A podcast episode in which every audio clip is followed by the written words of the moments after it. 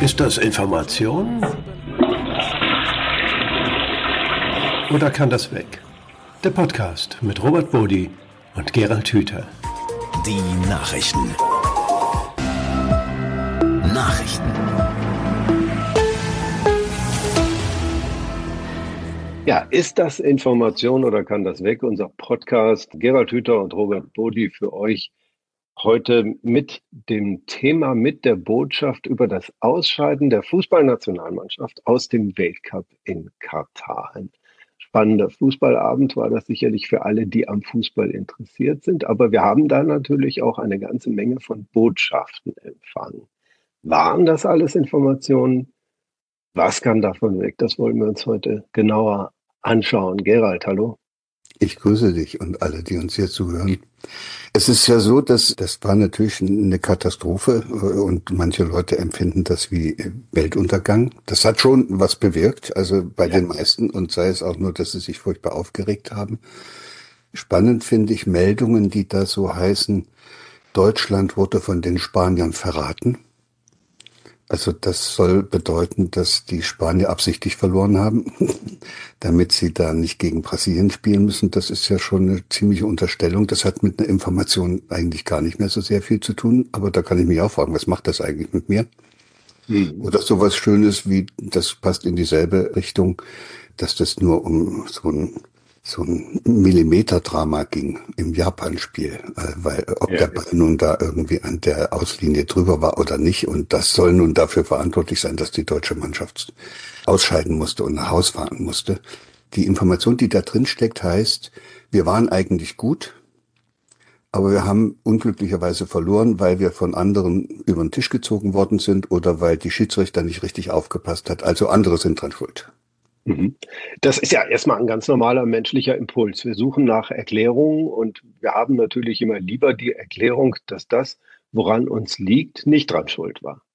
Sprich, alle, die mit der Mannschaft mitgefiebert haben, wollen jetzt eigentlich nicht unbedingt, dass diese Mannschaft an sich schlecht gespielt hat, sondern wir suchen die Schuldigen in allen möglichen Ecken von äh, sich verschwörenden Spaniern und Japanern über einen Bundestrainer, der vielleicht versagt hat, aber der hat ja nicht mitgespielt, der kann es alleine ja auch nicht gewesen sein, bis zu der Frage, ob denn die Diskussion über die Armbinde des Mannschaftskapitäns letztendlich die Mannschaft so abgelenkt und gelähmt hat, dass sie nicht mehr gewinnen konnte.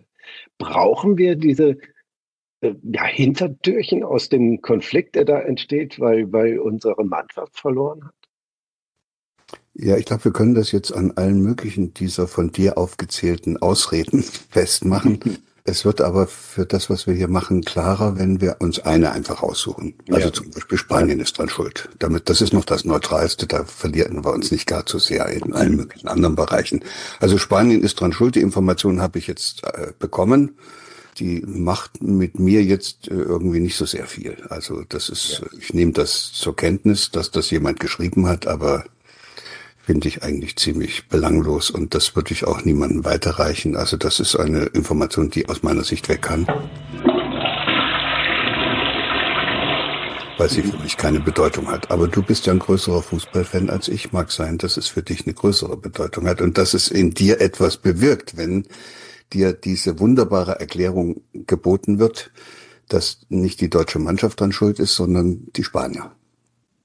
Also in mir bewirkt das eigentlich nur eines, nämlich den Widerwillen gegen Verschwörungstheorien. Letztendlich ist das ja eine klassische Verschwörungstheorie.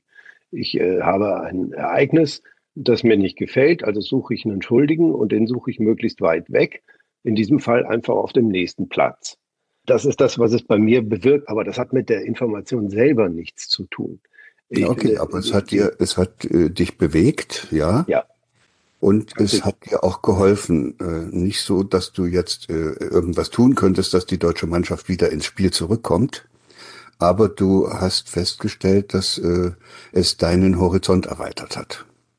Auf jeden Fall. Es hat meinen Horizont erweitert, weil es mir also beispielhafter Klarheit äh, gezeigt hat, wie leicht dieser Weg in solche Verschwörungstheorien doch ist. Genau, und wir können das noch einen Schritt weitergehen und können sagen, da die Macher dieser Information ja wissen, wie viele Deutsche sich wünschen, dass es weitergegangen wäre, ist es natürlich sehr wohlfeil, diesen enttäuschten Erwartungen etwas anzubieten, also sozusagen ein, ein Feind, der dran schuld ist. Ja.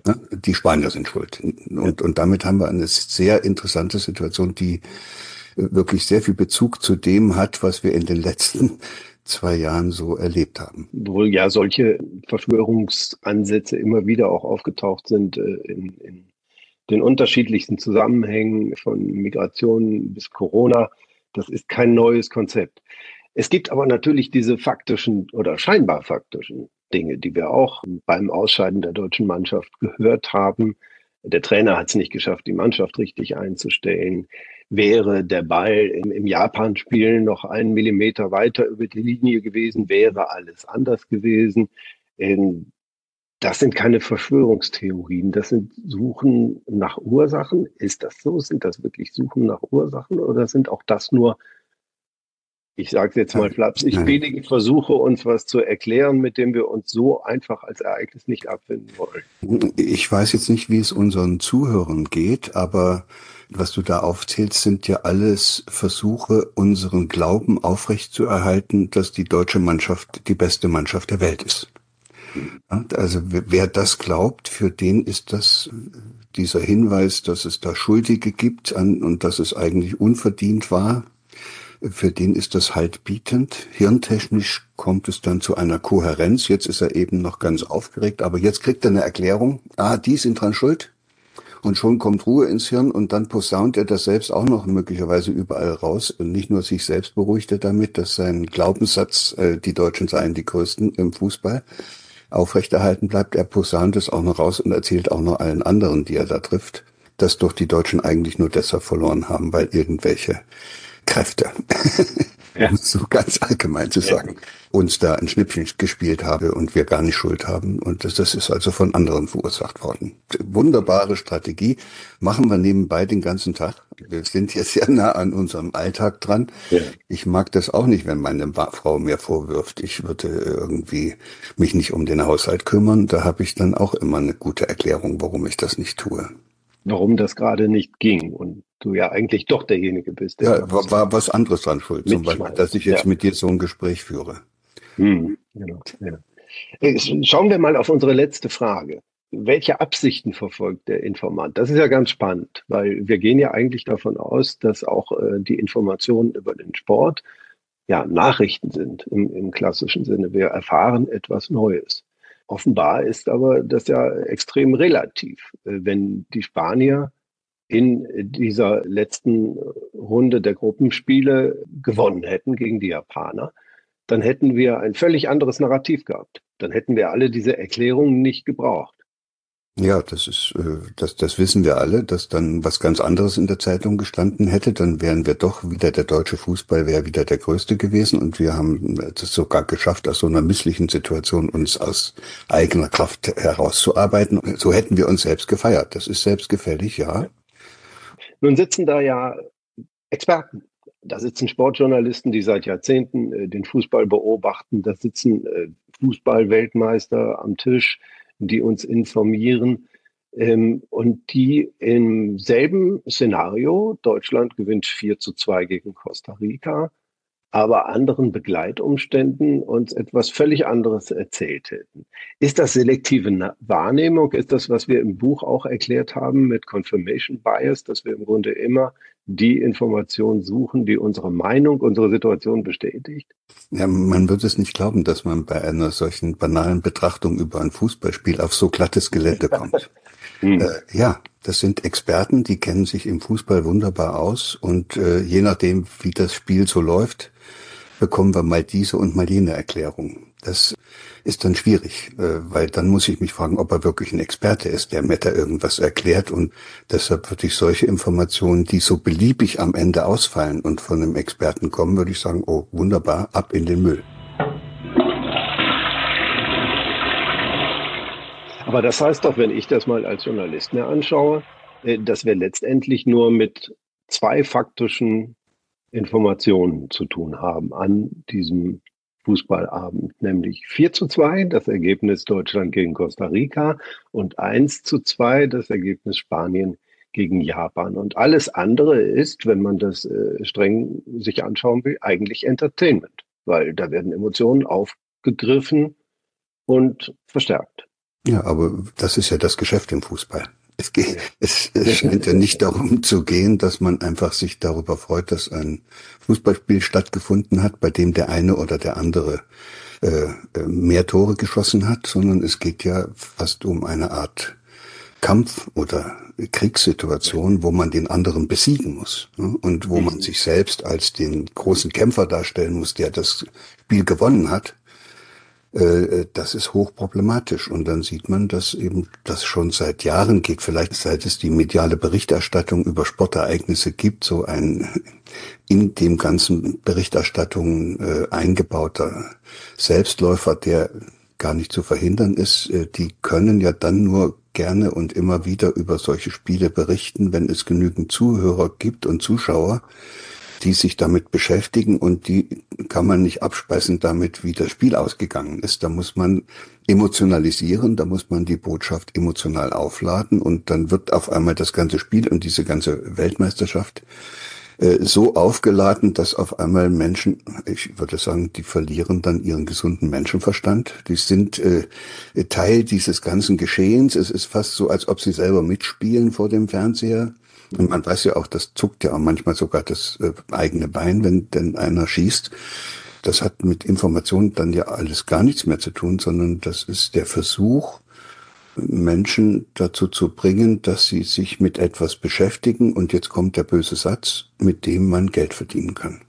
Mhm. Letztendlich läuft es darauf hinaus. Gibt es denn eine Möglichkeit, äh, viele Menschen lieben diesen Fußball und genießen das daran teilzuhaben. Kann man das denn, wenn man diese vier Fragen, die wir jetzt gestellt haben, so beantwortet, noch tun? Gibt es denn einen Weg, einfach Fußball zu gucken, ohne in diese Schleife zu geraten? Ja, das wäre so eine Bedeutung der Information, dass Deutschland ausgeschieden ist mhm. und äh, wie das und von welchen Begleitumständen das dann äh, in die Öffentlichkeit gebracht worden ist kann man ja auch auf die Idee kommen, sein bisheriges Bild, worauf es im Fußball ankommt und warum Menschen überhaupt Fußball spielen und sich das anschauen wollen, das kann man ja nochmal äh, sozusagen hinterfragen. Das wäre diese Blicköffnung. Ne? Also bisher habe ich immer gedacht, es kommt darauf an, dass meine Mannschaft gewinnt. Und das hat mich hoch emotionalisiert und dann reicht es bis dahin, dass ich mich so einer Hooligan-Gruppe angeschlossen habe, die da überall noch mit Feuerwerkskörpern rumschießt und alle möglichen Dinge tut, wo ich sagen muss, das, wie kann denn das kommen, allein wegen eines Fußballspiels? Und jetzt öffnet sich der Blick und ich kann noch mal nachdenken, warum Menschen überhaupt Fußball spielen. Das ist doch eine schöne Frage. Wenn man so weit zurückkommt und diese Frage so stellen kann, dann äh, finde ich das großartig, weil dann wird plötzlich deutlich, Menschen spielen ja Mannschaftsspiele schon immer. Also das ist so ein Grundmerkmal, dass wir als Menschen auf eine spielerische Weise ausprobieren, wie etwas geht. So. Und wir müssen auch ausprobieren, wie Zusammenleben oder Zusammenspiel funktioniert. Ja. Und deshalb haben wir den Mannschaftssport erfunden. Es ist sozusagen etwas, wo äh, eine repräsentative Gruppe von uns auf dem Platz versucht herauszufinden, wie Zusammenspiel, wie Zusammenleben, wie Zusammenwirken funktioniert. Und das ist deshalb auch gut, dass wir das bis heute immer noch Spiel nennen, weil das ist die Grundlage für das, dass wir überhaupt äh, als Menschen solche Mannschaftsspiele betreiben. Also wir probieren auf dem Platz spielerisch aus, wie Zusammenspiel funktioniert und damit lernen wir sehr viel über das Leben, weil wir dann sehen, wenn das Zusammenspiel klappt, klappt auch das Zusammenleben draußen besser miteinander.